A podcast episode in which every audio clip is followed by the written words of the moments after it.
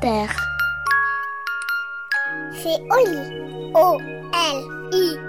La Bibli des petits. Je suis pas petit, je suis grand. Bonjour, je m'appelle Anne Polly et je vais vous raconter l'histoire d'Ignatus le dragon.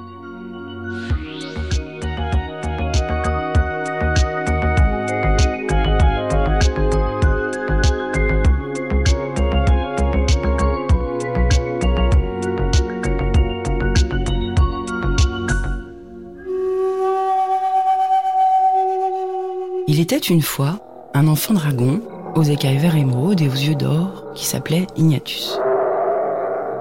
Ignatus aimait rire avec ses amis, faire griller en un souffle des petites brochettes de chamallow ou de choux de Bruxelles, chasser les papillons, sentir la douce odeur des pivoines, regarder le clair de lune perché sur les branches bleues des cèdres géants et par-dessus tout, faire de longs vols planés entre la falaise brune et les vagues frétillantes de la mer d'Aessan qui entourait son île.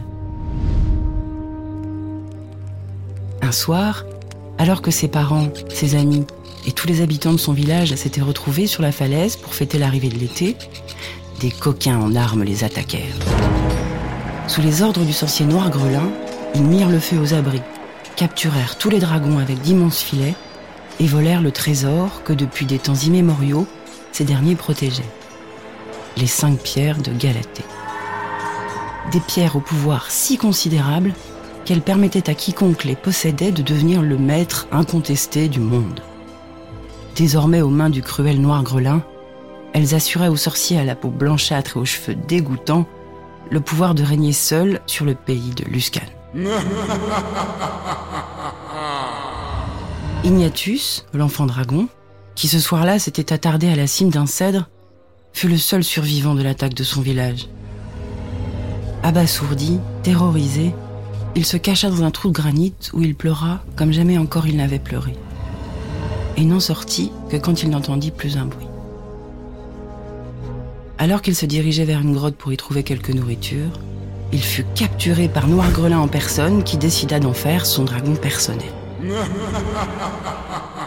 Dès lors, le petit Ignatus fut mis en cage au sous-sol du château de Noir Grelin. Muselé, affamé et maltraité, il était forcé chaque jour de se servir de sa flamme pour incendier tout ce qui déplaisait au cruel sorcier. Ses ennemis, ses serviteurs trop lents, et plus généralement, toutes les belles choses de ce monde. Le cœur d'Ignatus se déchira des centaines de fois de devoir, malgré lui, faire tout cela. Mais au fond de son âme, l'espoir persista. Quand il eut un peu grandi, il trouva enfin le courage de se rebeller. Un jour que le sorcier venait l'extraire de sa geôle pour le forcer à brûler un essaim de papillons, Ignatus attendit que le coquin ait ouvert la porte et soit rentré dans sa cage pour l'assommer avec sa queue. Libre, mais toujours muselé, il monta quatre à quatre les escaliers qui menaient à la surface puis s'envola précipitamment vers un fleuve voisin, dont la légende voulait que le fond mène vers un autre monde. Il retint sa respiration, plongea, nagea vers le fond du fleuve puis, soudain, se sentit emporté dans un tourbillon et perdit connaissance. Ignatus se réveilla, à la tombée du jour, au bord d'une autre rivière, au cœur d'une ville qu'il ne connaissait pas. Il était épuisé, crotté de vase, mais soulagé. Il ne verrait jamais plus Noir Grelin. Il s'ébroua sur la berge déserte et s'envola péniblement dans le ciel bleuté pour trouver une cachette. Voler dans cette ville n'était pas chose aisée, car de drôles de constructions pointues, ornées de croix, manquaient à tout moment de le blesser.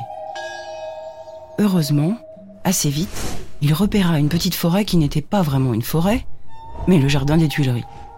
Alors qu'il venait d'atterrir le plus près possible des arbres et qu'il se dirigeait maladroitement vers eux, il croisa un homme avec un képi sur la tête, engoncé dans un uniforme bleu qui, quand il le vit, hurla avant de détaler à toutes jambes en soufflant dans un sifflet strident.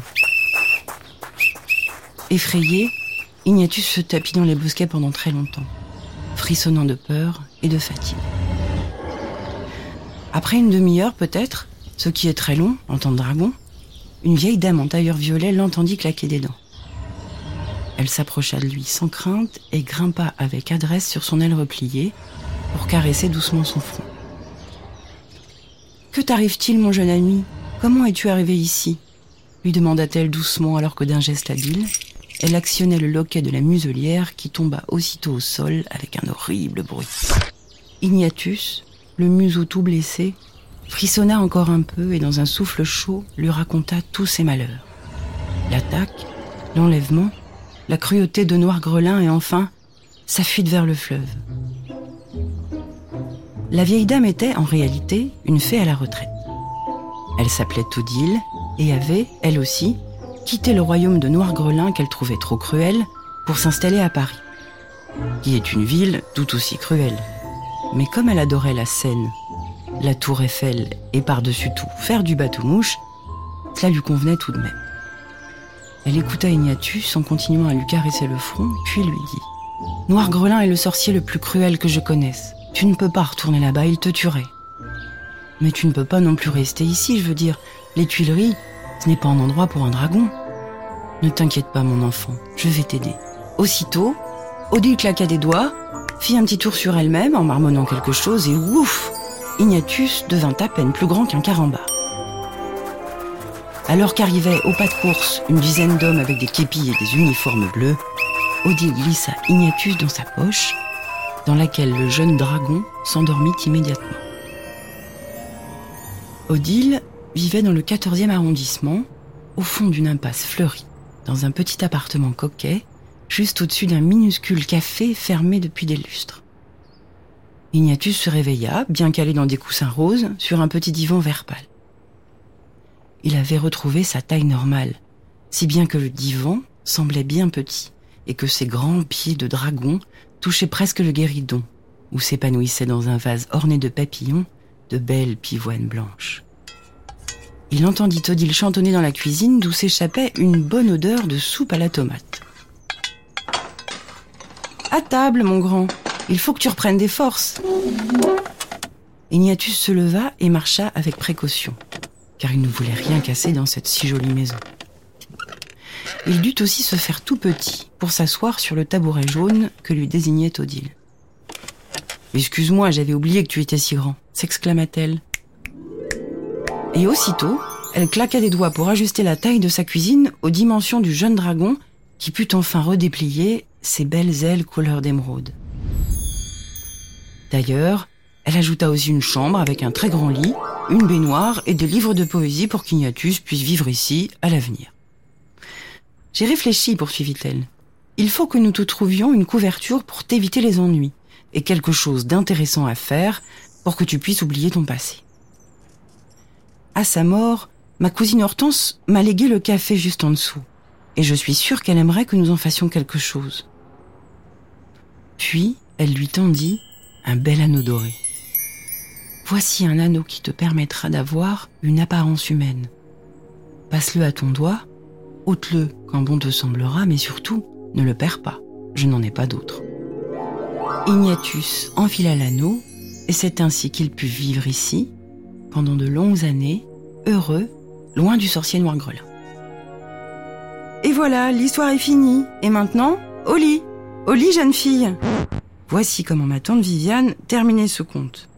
Mais à cette histoire, il y a une suite. Et la voici. Parmi les livres que m'a légué ma tante Viviane, j'ai trouvé récemment, coincé entre des herbiers et des recueils de poésie, un vieux guide touristique de Paris datant de l'année 1992. Par curiosité, je l'ai feuilleté et j'ai trouvé, dans le chapitre qui parle du 14e, un paragraphe cerclé plusieurs fois de rose. Le minuscule restaurant El Fuego, détaillait le guide, est caché tout au fond de l'impasse du Vert, où surgissent chaque printemps des massifs de pivoine blanche. On y sert le soir de succulentes brochettes qui font la joie des habitants du quartier. Depuis des années, Monsieur Ignace, un petit homme trapu et souriant, dont la main experte est ornée d'un anneau d'or, s'active derrière son barbecue. Il sait rôtir, griller et cuire à la perfection à peu près tout ce qu'il est possible de manger. De la viande, des saucisses, des légumes, mais aussi plus étonnant, de la barbe à papa et des chamallows. Il a même, précisait le guide, une recette très spéciale de brochettes de choux de Bruxelles. Des choux de Bruxelles, quelle drôle d'idée, me suis-je dit. Mais le guide concluait Il faut absolument y aller. C'était bizarre, mais tout à coup je me suis mise à avoir faim. Alors j'ai enfilé mon par-dessus et j'ai marché vers l'impasse du verre et son petit restaurant El Fuego.